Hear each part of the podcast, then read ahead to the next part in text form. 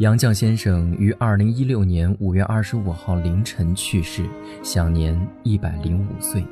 世间从此少了一个高贵宁静的灵魂。爱人钱钟书和爱女钱媛去世后，杨绛先生待在三里河的家里，写出了《我们仨》。如今，我们仨终于在天上团聚了，真心祝福他们。文字激动心灵，声音传递梦想。月光赋予网络电台和您一起聆听世界的声音。各位好，我是阿呆。杨绛先生走了，他们三个也终于团聚了。留给这个世界一缕宁静从容的清风，经久不散。今天就让我们和慕容素衣一起走进杨绛先生，循着先生的脚步，烤一烤那团不熄的生命之火。今天的这篇文章呢，选自慕容素一的新书《时光深处的优雅》，名字叫做《杨绛和谁我都不争，和谁争我都不屑》。各位在收听节目的同时呢，可以关注我们的新浪微博“月光浮语网络电台”和我们取得互动，也可以关注阿呆的新浪微博“呆声呆语”，告诉阿呆你想说的话。当然呢，也可以关注我们的微信订阅号“城里月光”来收听更多节目。感谢你在听我，我是阿呆。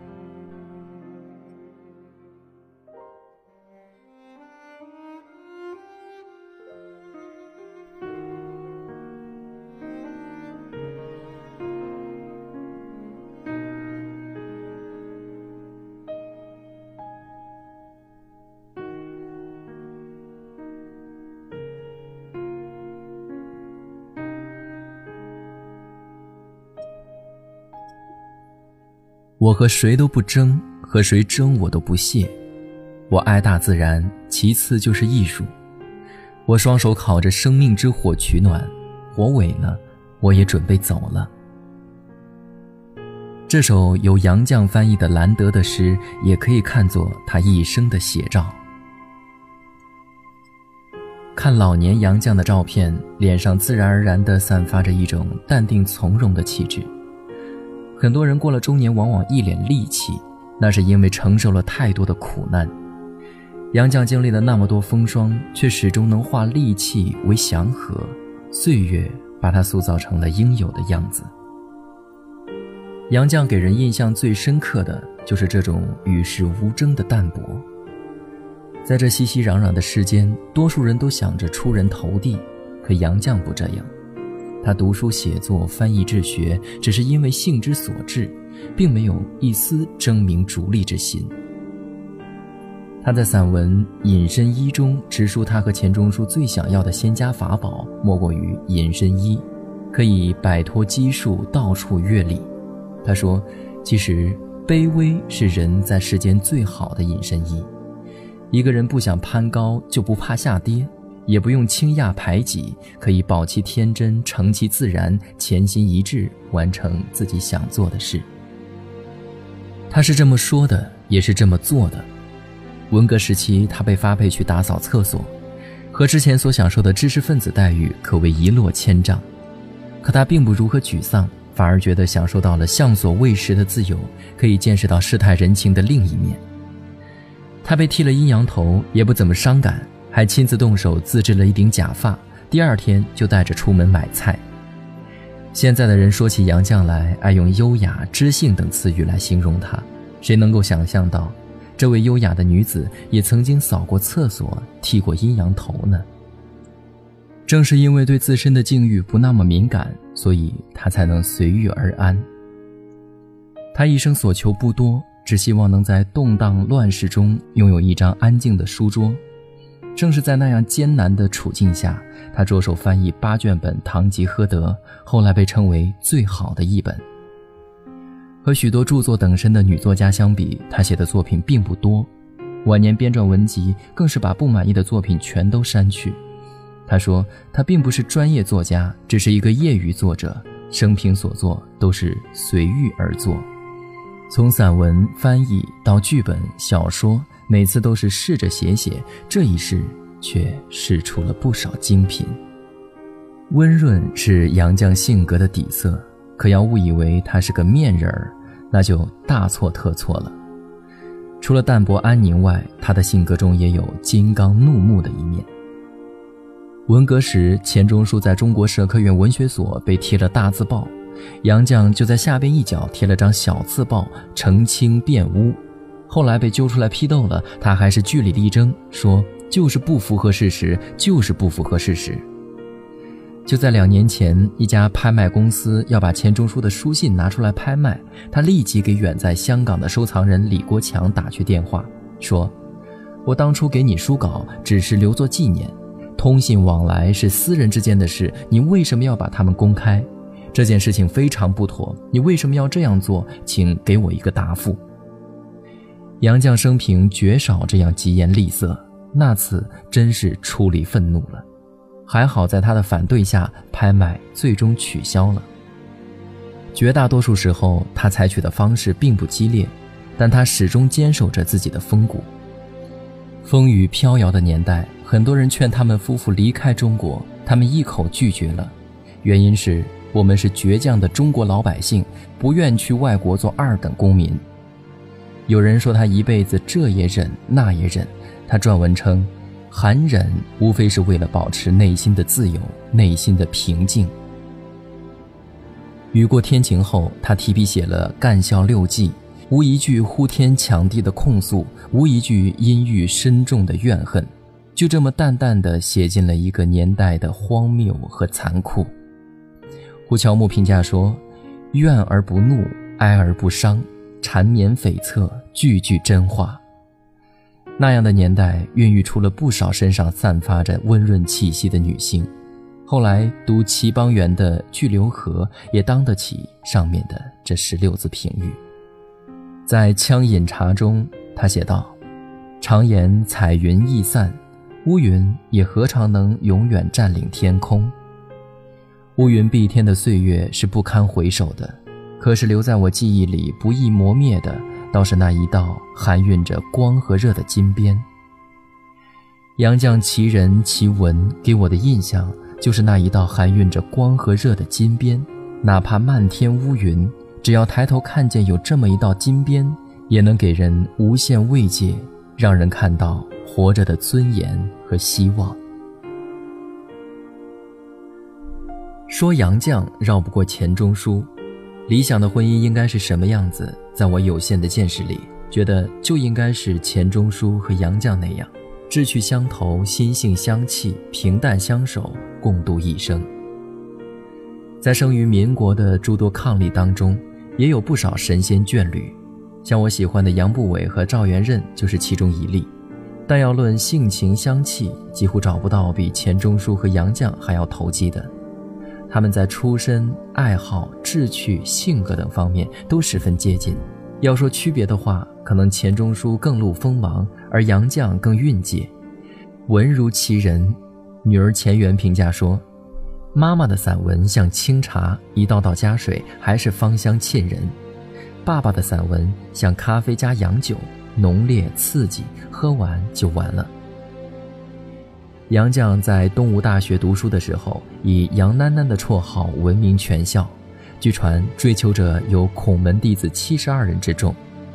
其实看他年轻时的照片，称不上艳冠群芳，可能是以气质取胜。那时女大学生基本身后都有一群追求者，像张兆和、许广平等。现在看来，也就是中人之姿。兴许还是因为物以稀为贵。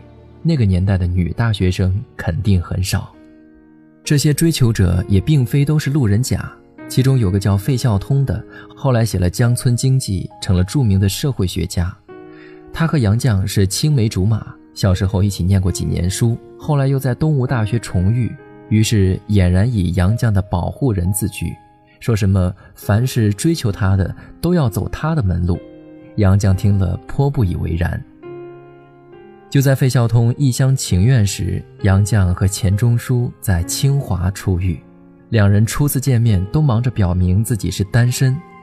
钱钟书的第一句话就是“我没有订婚”，杨绛的第一句话是“我没有男朋友”。据杨绛后来回忆，有人问他钟书少年时可翩翩，实际上初遇时钱钟书穿着一件青布大褂，一双毛底布鞋，戴着一副老式大眼镜。一点儿都不翩翩，打动他的是钱钟书酷爱读书，和他志同道合。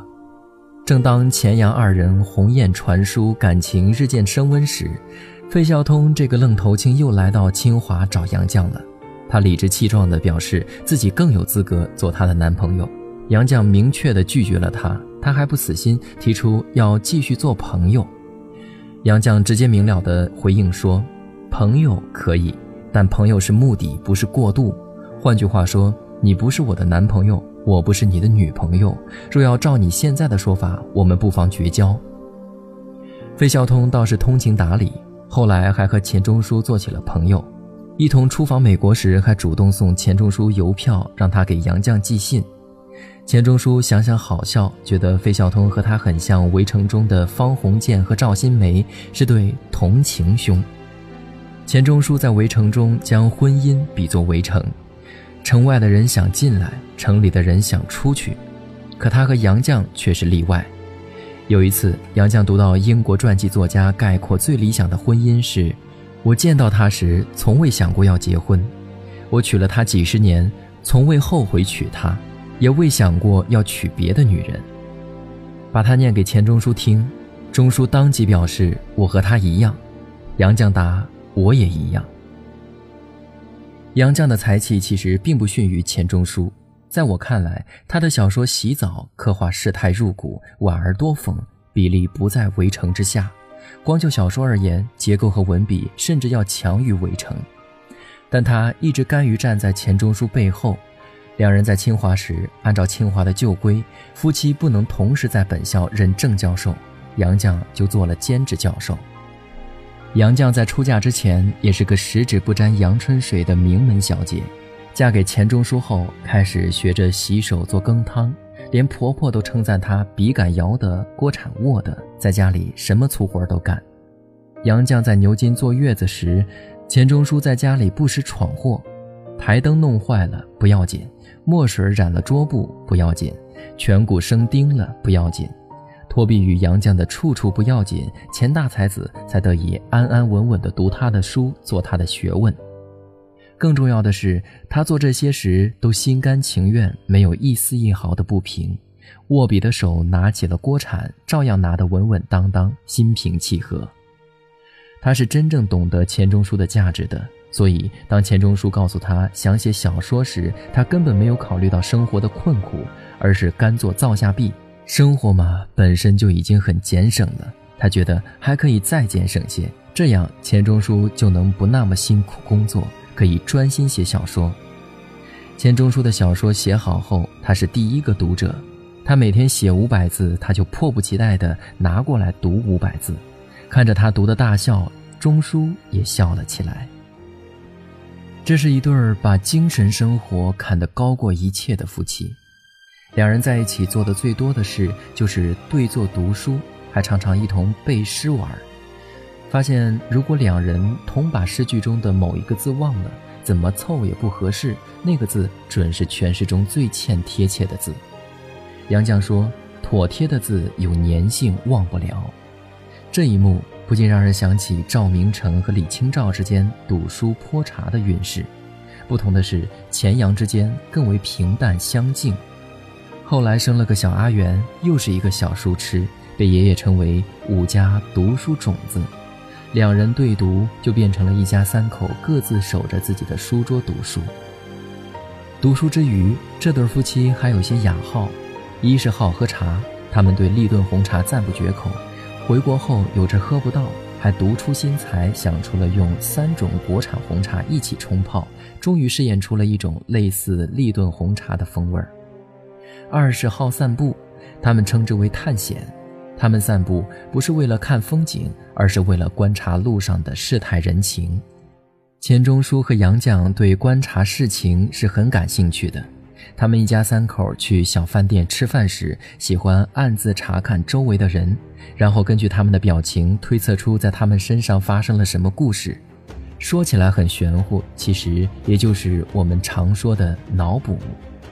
如此看来，钱钟书父女都称得上是脑补爱好者。也许正是这种态度，才让他们在陷入困境时，仍然能偶尔抽离出去，保持着一个视情观察者的超脱。钱钟书是个有几分痴气的人，这种痴气不仅表现在他不善交际上，也表现在他的一往情深上。杨绛生下女儿阿元后，他主张不再生二胎，理由是如果再生一个，怕分去了他们给阿元的爱。有着这样性情的人，对相伴了数十年的妻子，自然更是一片深情。结婚后，他坚持给杨绛母女做早餐，红茶、牛奶加面包、果酱，这是他做的前世独家爱心早餐，一做就是几十年，直到他病重住院。文革时去干校改造时，杨绛会在大雨天独自走一段长长的泥泞路去看他。而钱钟书也会绕几段路专程去探望妻子，他在人前一次次地称赞妻子，以至于有朋友评价他有御妻癖。一九四六年出版的短篇小说集《人兽鬼》出版后，钱钟书在自留的样书上为妻子写下这样无匹的情话，赠与杨继康，绝无仅有的结合了各不相容的三者：妻子、情人、朋友。一九九四年，在杨绛的力促下，钱钟书编定了自己的《怀剧诗存》。杨绛把全书抄完后，钱钟书拉起妻子的手说：“你是最贤的妻，最才的女。”在经历了风风雨雨之后，他们好不容易可以安静的相守了，可惜很快就老病相催。钱钟书和女儿阿元相继病倒，杨绛两头奔波，心力交瘁。是什么支撑他走过来的？后来他自述：“钟书病中，我只求比他多活一年。照顾人男不如女，我尽力保养自己，征求夫在先，妻在后，错了次序，就糟糕了。他是钟书的守护神，守护了他一辈子。钱钟书去世前一言未合。”他伏在他耳边说：“放心吧，有我呢。”他终于安然而逝，留下他在世间打扫现场。在钟书去世之后，他全身心整理他的文集，自己也相继写出了《我们仨洗澡之后》的作品。杨绛这一生写了不少作品，最动人的就是他思念亡夫和爱女的《我们仨》。这本书我不敢多读。读了总是容易落泪。他们一家三口都是不爱郊游的人，平常做的最多的事就是惜时如金的读书。可就是这样安静的三个人，却构成了一个丰足甜润的小世界。都说人生如梦，杨绛却说：“我这一生并不空虚，我活得很充实，也很有意思，因为有我们仨。”在他一百岁生日的时候，他写下了这样的感言：“我得洗净这一百年沾染的污秽回家，我心静如水，我该平和地迎接每一天，准备回家。”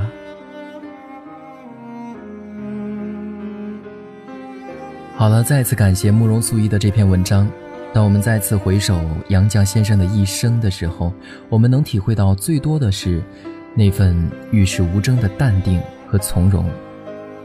从今以后，你们仨再无生离，也无死别。